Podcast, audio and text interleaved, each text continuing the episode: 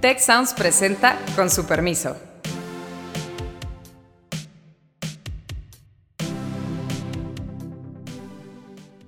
Con su permiso, yo soy Carlos Elizondo y hoy vamos a hablar del año de la invasión rusa a Ucrania.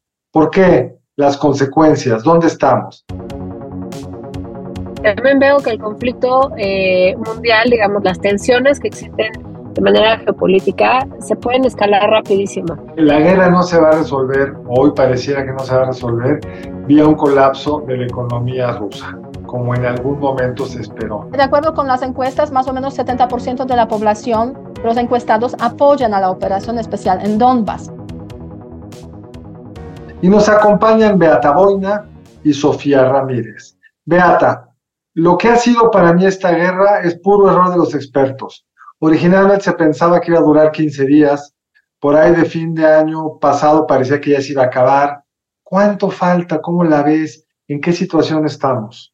Eh, mira, Carlos, yo creo que en primer lugar es el error de Rusia, que decidió invadir a Ucrania basándose pues, en evaluaciones de sus servicios secretos de que Ucrania iba a caer después de pues, un par de semanas. Eh, y, y a raíz de eso, pues la verdad es que después de este año, lo que vemos con claridad es que en primer lugar, se cayó el mito de la Rusia invencible y sus fuerzas armadas. En segundo lugar, del Occidente que no iba a reaccionar, sí reaccionó con sanciones y, respuesta también eh, en forma de apoyo eh, de, en armamento sobre todo. Y en tercer lugar, Ucrania resultó ser mucho más resistente de lo que hemos pensado también en el Occidente eh, y logró pues sobrevivir, defender su soberanía y recuperar parte del territorio que ha ocupado Rusia en, este, en ese contexto. Eh, después de un año, el frente sigue abierto, más o menos 1.600 kilómetros del frente en el territorio de Ucrania, en el cual tenemos constantemente los enfrentamientos de las Fuerzas Armadas rusas y ucranianas. Eh, y por otra parte, pues la verdad es que eh, tenemos una situación compleja en cuanto al apoyo internacional, a los apoyos internacionales de las dos partes.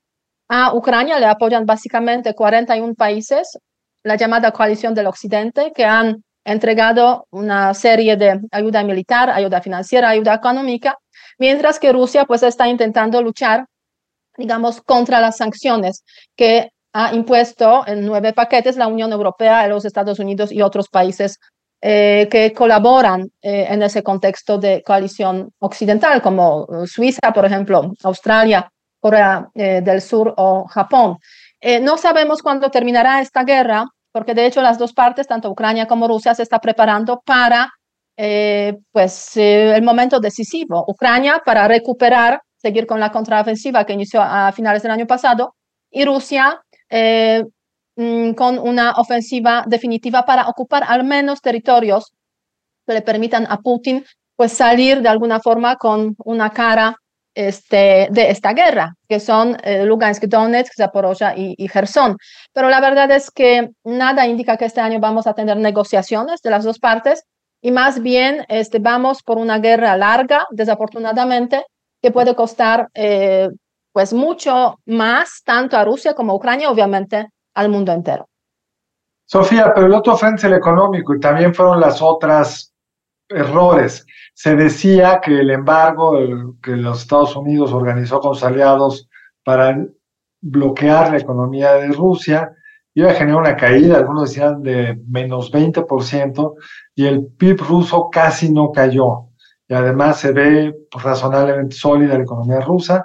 Por el otro lado, parecía que em, la falta de gas en Europa, el continuo restricción del gas que aplicaron los rusos sobre la economía europea iba a hacer que la inflación fuera gigantesca, que se quedaran sin gas, que pasaran frío el invierno y la relativa falta de frío en, Europa, más una serie de medidas que tomaron, llevó a que no pasara ninguna de las dos cosas. La economía rusa se ve sana y la economía europea no pasó por la recesión que se temía.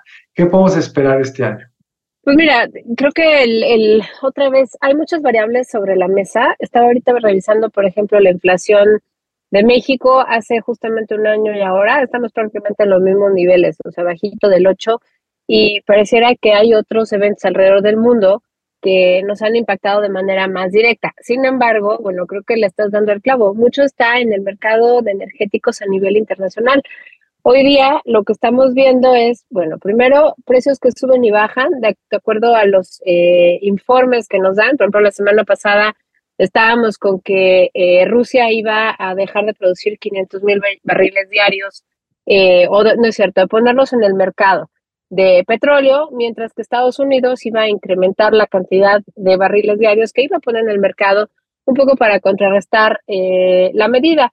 Sin embargo, pues lo que vimos fueron eh, movimientos hacia arriba y luego hacia abajo del petróleo, que yo creo que vienen más bien sustentados sobre la base de una ralentización económica. Todavía eh, hay muchos aires de que va a haber pues recesión en este año, a finales de este año, eh, las probabilidades de que ello ocurra, según Bloomberg, pues oscilan entre 60 y 65%, dependiendo de la semana cuando lo revises. Y en ese contexto se inserta, obviamente, pues el conflicto, que ya no es un conflicto, sino es una guerra, como dice eh, Beata, que ha tomado mucho más tiempo del que esperábamos, pero que ya a estas alturas, digamos que los mercados empiezan a incorporar y a descontar un poco eh, dentro de sus agendas. Y respecto a lo que mencionabas de los energéticos en Europa, justamente estaba yo revisando ahorita una gráfica que me parece brutal, que eh, muestra, digamos, el origen del gas natural consumido en Alemania.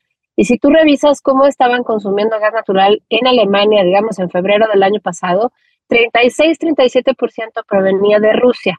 Al mes de agosto ya solo era poquito arriba del 9%, para septiembre ya no importaban prácticamente eh, gas natural de Rusia y más bien el gas venía de, eh, pues de Netherlands, de los Países Bajos, de Noruega y de otros eh, países donde finalmente se tuvo que suplir de una manera muy acelerada pues a lo que ya se venía previendo desde hacía más de 10 años, ¿no? Que era la dependencia energética de Rusia. Entonces, ¿qué nos depara en este contexto? Bueno, pues todavía es un año de mucha incertidumbre, alta inflación y por supuesto pues cada vez que se mueven, digamos, los, los, eh, eh, las probabilidades de que haya mayor o menor escalamiento del conflicto, o mayor resolución o menor resolución del conflicto, pues también se mueven las especulaciones de materias primas, de granos, de fertilizantes y bueno, pues... Pero aunque, se mueven, aunque se mueven, Sofía, se están moviendo ya en otro nivel.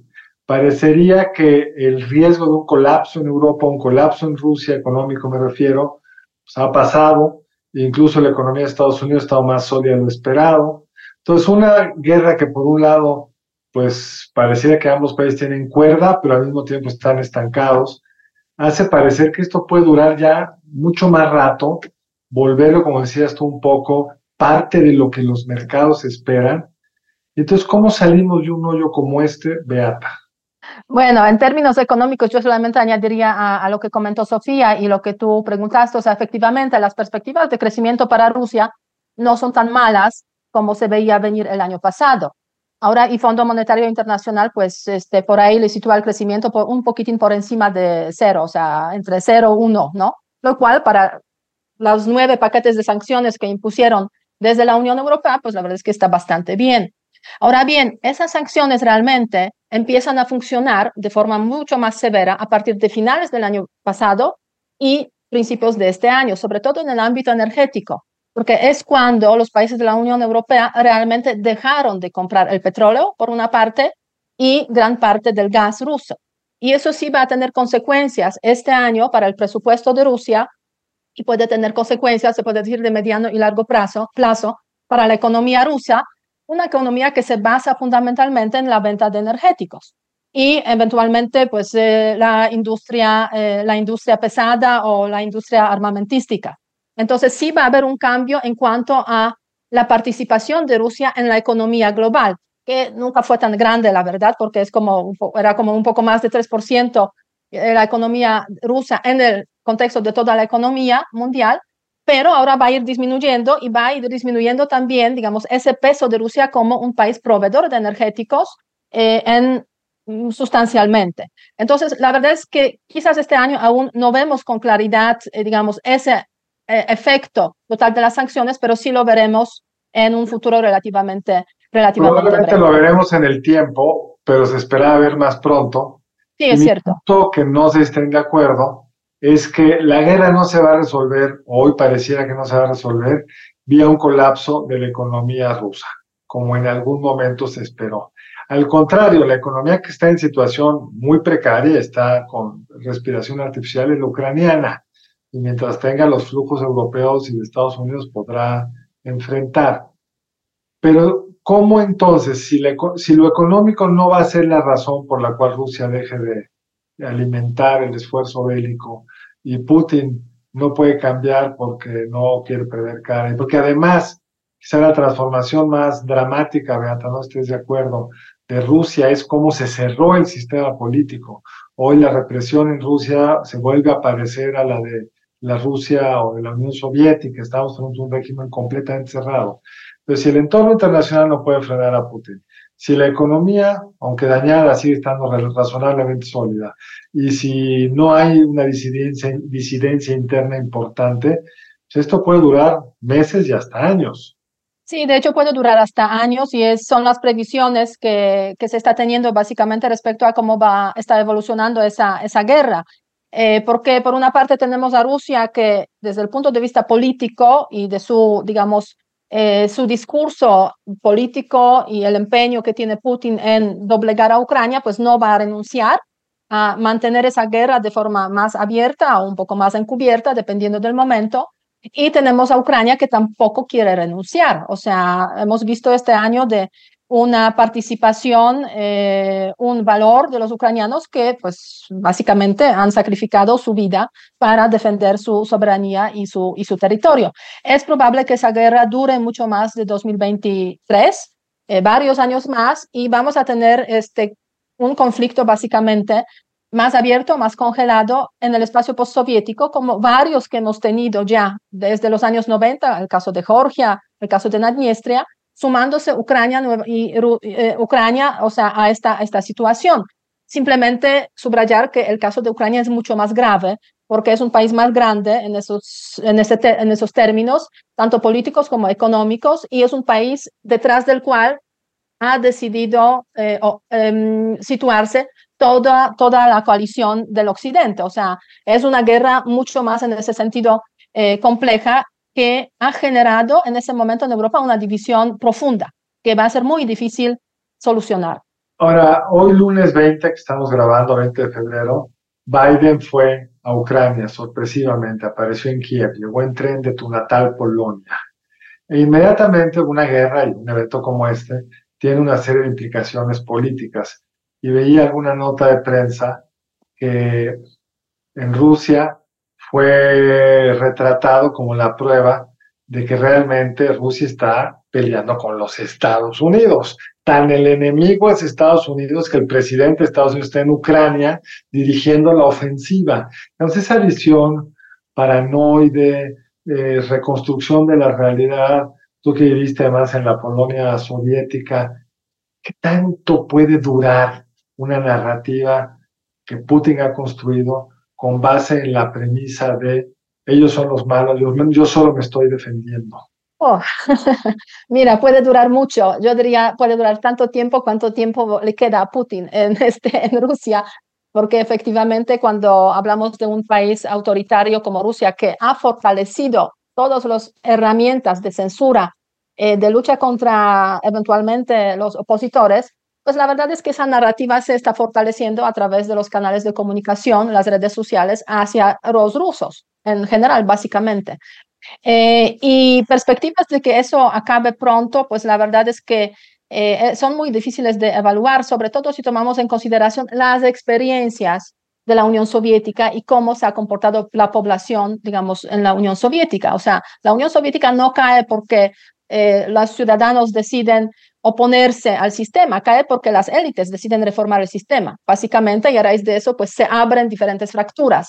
Entonces, yo creo que este, tendremos que eh, esperar eh, bastante, aún bastante tiempo para que eventualmente la población rusa eh, pues se dé cuenta de que pues aquí algo no encaja y hay que cambiar, digamos, al sistema o hay que cambiar al, al, líder, ¿no? Entonces son, son ecuaciones muy difíciles y eso pues lleva a la conclusión de que la guerra puede durar mucho tiempo convirtiéndose en una especie de conflicto congelado. Hay otra opción, otra posibilidad, es que cambien las cosas en Ucrania, ¿no? O sea, una opción, yo diría en esos momentos poco probable, pero en algún momento, en unos años, pues este, quizás vamos a tener la situación de fin de la guerra o una especie de alto el fuego y elecciones en Ucrania y cambio del gobierno podría generar cierto cambio de dinámica en las relaciones entre Rusia y Ucrania. Es lo que espera seguramente Rusia. Sofía, y para México la guerra fue de saque o debió haber sido una gran oportunidad porque subió el precio del petróleo y en los episodios de alto precio del petróleo, la economía mexicana en principio recibe más petróleo, pero la, más ingresos por petróleo, pero uno, la producción petrolera no es la de antes ni la que prometieron y los subsidios de la gasolina acabaron costando, a los impuestos a las gasolinas acabaron costando más.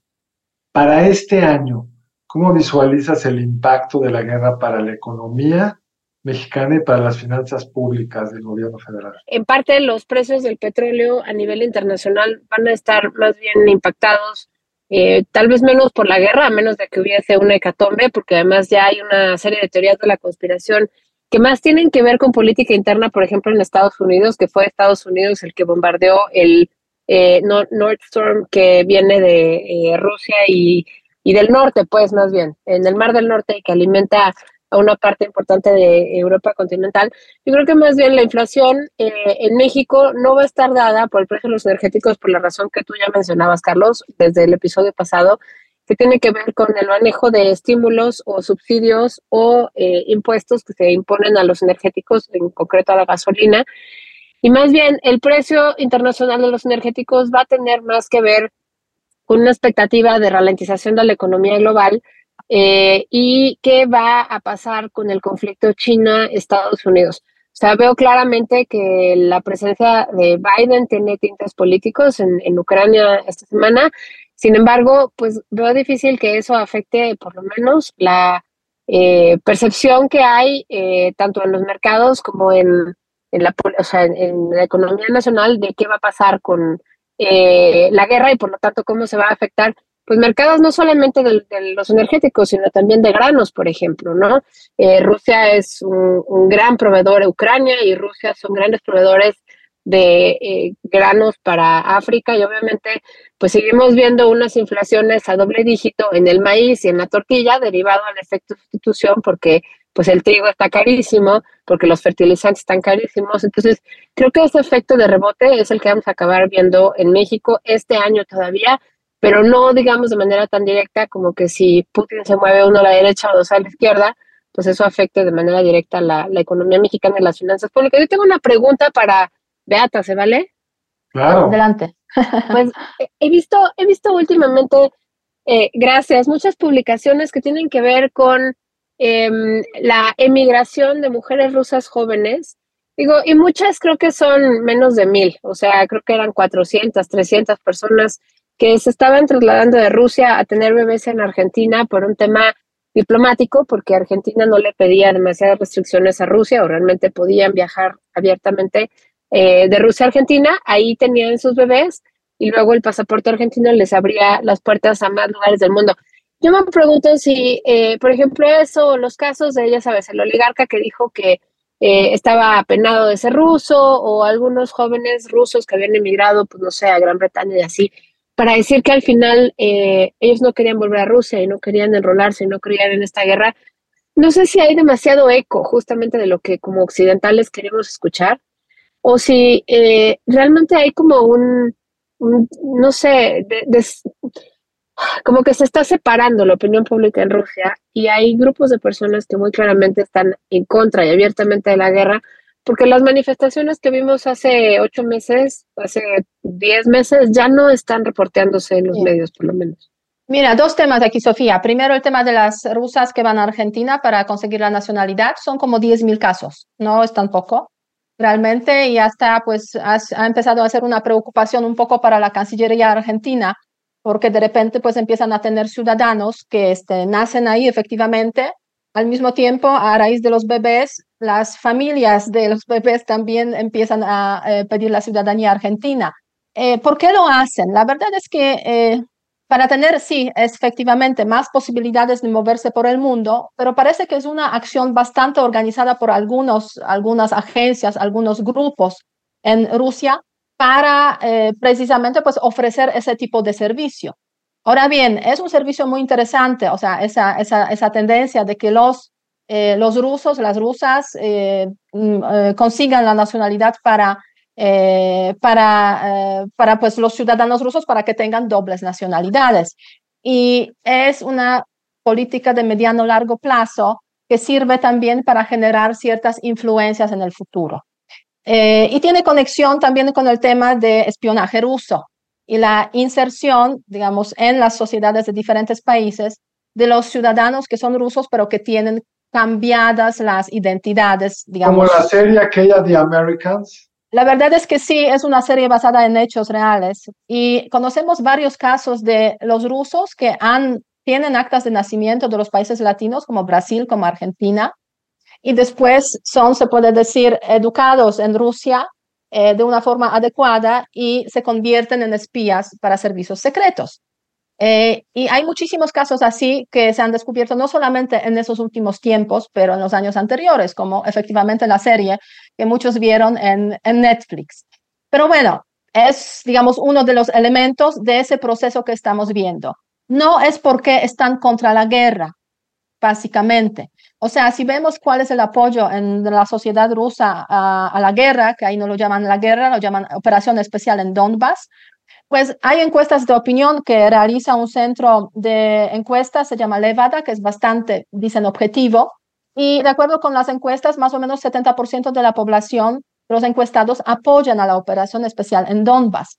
Pero la verdad es que en un país tan, eh, con tanta censura y tantos em, tantas herramientas de control de la oposición, de cualquier eh, manifestación de, protesta, pues la verdad es que yo también diría que apoyo, probablemente si estaría viviendo en Rusia.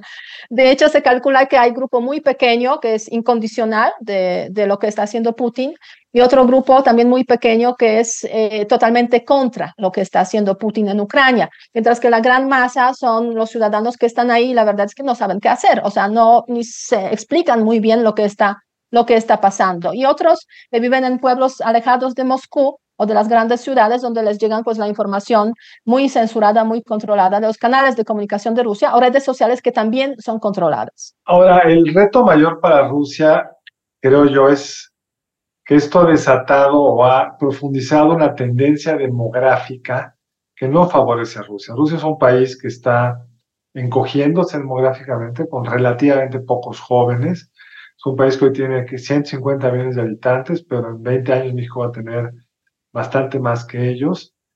Y están perdiendo, no lo hablo por las 10.000 estas cuya historia no conocía, pero hay artículos que hablan de 500.000 jóvenes educados en cómputo, en temas que tienen un valor en la economía mundial, que se les han ido. Los muertos rondan en 200.000, según algunas fuentes, de jóvenes que han fallecido, más todos los que quedan traumados por haber participado en la guerra. Es decir, van a tener una crisis demográfica más acelerada de la que seguramente se imaginaban, con todas las consecuencias políticas y económicas que esto lleva, o por ponerlo de otra forma, y ya en forma de pregunta para Sofía o para Beata. Las guerras hay que pagarlas y los precios no solo son inmediatos. Me da la impresión que Putin puede salir políticamente fortalecido porque logró evitar la crítica, perseguir a los disidentes, pero ser una economía con un cierto peso en la economía mundial, crucial para los energéticos en Europa, pues ya no lo va a hacer. De ser una economía con unas ciertas competencias técnicas insertada a ciertos temas de software, pues va a ser mucho más difícil.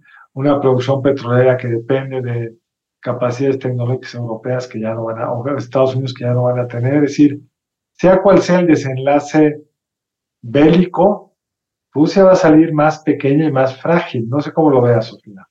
No, totalmente. O sea, creo que tienes un punto, sobre todo porque, como dices, es una economía muy sustentada en la exportación de mercancías genéricas, materias primas. O sea, no, no solo el petróleo, o sea, sí hay una parte muy importante del petróleo donde eh, realmente el, la producción europea dependía de eso, y digo dependía porque como les contaba yo, muy rápidamente han ido sustituyendo algunos de los eh, energéticos, pero en el caso, por ejemplo, de los fertilizantes, ¿no? Si el 70% del mercado de exportación de fertilizantes a nivel mundial venía de Rusia y de Ucrania, pues obviamente hay una reconfiguración de quién va a producir los fertilizantes, de dónde van a venir, cuáles van a ser las certificaciones, qué países van a poder comprar eh, granos eh, cultivados con fertilizantes que no hayan venido de Rusia, sino de otros países. Oye, creo que la complicación se va haciendo como una bola de nieve y así los mercados lo vayan descontando, así los gobiernos vayan diciendo, pues motos, contar alternativas. Sí va a haber una reconfiguración en términos de dónde vamos a sembrar, ¿no? Y dónde vamos a, conseguir el trigo que se necesita para alimentar al continente africano completo, ¿no? Em, el, bloqueo, digamos, incluso de los eh, puertos en Ucrania para poder sacar todo el mercado de exportación hace cosa de seis meses era un tema, ya no solamente era eh, cómo, cómo producemos más, sino cómo lo trasladábamos. Entonces, pues en resumen, yo, yo veo que los efectos efectivamente van a ser de largo plazo, no solamente demográficos, no solamente económicos, sino incluso geopolíticos. Yo sí veo que es un mundo que está cambiando muy rápido de eh, los pesos y los contrapesos que va a haber. Y también veo que el conflicto eh, mundial, digamos, las tensiones que existen de manera geopolítica se pueden escalar rapidísimo. Eh, el tema de los globos, yo sigo eh, obsesionada con que pues son de, de, esos, de esas coincidencias que no son coincidencia, porque los tiran, porque ahora sabemos que están, porque eso hizo que se movieran algunas cosas en los mercados en un fin de semana y luego regresamos al mismo punto. Pero vaya, de que eh, Putin y la propaganda, como nos contaba Beata, pues no son algo de hace 12 meses, sino es algo que incluso los rusos han ido perfeccionando a lo largo de 40 años. Eh, eso es un hecho, pero el otro hecho es, pues es un mundo que se mueve muy rápido, eh, necesitas construir capacidades técnicas también muy rápido y yo no sé eh, cuánto más vaya a aguantar la economía rusa. Rápidamente tú decías, Carlos, hace un ratito, al principio del programa, pues que parte del tema era que no parecía que las sanciones hubiesen funcionado, pero bueno, por ejemplo, Rusia eh, tuvo una contracción económica el año pasado. Entonces, tal vez no funcionaron tan dos, Menos 2, 3%. Menos 2.2, en efecto. Y este año vamos a 20%. Estoy de acuerdo, pero este año va a crecer a cero y el próximo año el 2.1, pero hay tantas cosas que van de por medio y que se van a ir modificando en el camino que yo no estoy segura que eh, Rusia vaya a poder remontar tan rápido. Ahí me quedo. Beata, una pregunta no sé si final, pero creo que el tiempo se nos está acabando. Hoy entrevisté a un embajador, ex embajador mexicano, y me dijo que la política exterior de México respecto a Rusia, lo que hemos hecho en la ONU, la parte formal, ha sido, digamos, consistente con la tradición mexicana de no intervención, que donde está el desequilibrio es como el presidente hace referencia a esto en la mañanera. ¿Tú estarías de acuerdo en que ese es el balance de la política exterior mexicana respecto a este conflicto? No, sí, la verdad es que en eh, los foros multilaterales como las Naciones Unidas, México ha tenido una posición muy clara de condenar la invasión rusa y lo ha expresado tanto en la, eh, en la Asamblea General eh, a través de las votaciones correspondientes y también en el Consejo de Seguridad cuando era miembro no permanente de este eh, de este órgano de las Naciones Unidas. Entonces, ahí se podría decir la posición mexicana es impecable de condena a las invasiones, incluida la invasión rusa a Ucrania y las anexiones territoriales totalmente injustificadas. Ahora bien, efectivamente, eh, dentro hay muchas ambigüedades. Lo podemos llamar falta de coherencia este, yo lo llamo ambigüedades o es una esquizofrenia en la política exterior mexicana que se mueve en cuanto a las canales diplomáticas por otros caminos y cuando ya desciende a nivel del presidente y muchos también representantes del, eh, del gobierno mexicano, pues la verdad es que está claramente situada del lado de Rusia en cuanto a sus sentimientos, en cuanto a eh, a las declaraciones en cuanto también eh, relativas a Rusia, relativas a, eh, a cómo se ha posicionado la Unión Europea, por ejemplo, en, este, en esta guerra, etcétera, etcétera, etcétera. Y, falta también de empatía, la verdad, que ha habido de parte del presidente mexicano pues, hacia Ucrania. Comparemos dos, dos casos muy, muy sencillos. La retirada de los Estados Unidos de Afganistán ha provocado una reacción inmediata del presidente estadounidense, quien dijo, por favor, los refugiados afganos están bienvenidos.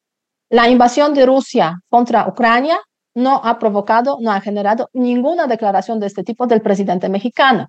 ¿Por qué? Porque en un caso se trata de Estados Unidos, entonces ahí sí este, estamos dispuestos eh, a eh, aceptar con los brazos abiertos a los afganos, pero cuando podría algo herir a Rusia, pues ya nos callamos. Eso es, digamos, en la práctica eh, la, posición, la posición mexicana. que bueno, así es. Pues gracias, Beata. Sofía, ¿alguna última reflexión? Yo quisiera preguntarle a Beata qué pasó con los documentos de la embajada. Se los están comando intensivamente, parece. A poner el contexto, Beata puso un Sí, eso es lo que voy a hacer. Mira, este fin de semana efectivamente estaba pasando ahí yo cerca de la embajada rusa y por ahí un humo blanco encima, encima, encima saliendo. Este, y sí es un humo blanco que todo indica que es eh, el resultado de la quema de documentos secretos, me imagino, porque esa es, digamos, la, la forma en la cual se destruyen los documentos secretos en las embajadas de muchos países postsoviéticos, incluida, o sea, varios países postsoviéticos, incluida Rusia, y parece que lo, lo, estaban haciendo justamente este, este domingo y ha generado eso unos humos muy, muy visibles en, eh, ahí donde se encuentra la embajada. Me respondió la embajada de Rusia a mi tweet eh, preguntando pues qué está pasando. dijeron que como está cambiando el embajador, este, bueno, pues probablemente hay relación de este cambio con la limpieza que están haciendo en la, en la embajada. Pero creo que es un tema un poco más profundo. Pero vamos a eh, tener que cortar, mi estimada Beata, porque el tiempo ya se nos vino arriba. Así es. Muchísimas gracias, Sofía también, y sobre todo ustedes que nos acompañaron. No dejen de seguirnos en arroba ciencias sociales tech y los esperamos todas las semanas aquí en su podcast con su permiso. Hasta la próxima. Si quieres conocer más sobre el comercio y los negocios, te invitamos a escuchar Territorio Negocios. La experiencia del cliente o del usuario es cada vez más importante. El podcast en el que hablamos sobre las nuevas tendencias de innovación, emprendimiento, finanzas y liderazgo en México y en el mundo. Escúchalo en Spotify, Apple Podcast y Google Podcast. Muchas gracias al equipo del Tecnológico de Monterrey y de Tech Sounds. Productora ejecutiva, Lisbeth Siller. Productoras de Con su permiso, Stephanie Cisneros y Eva Obano.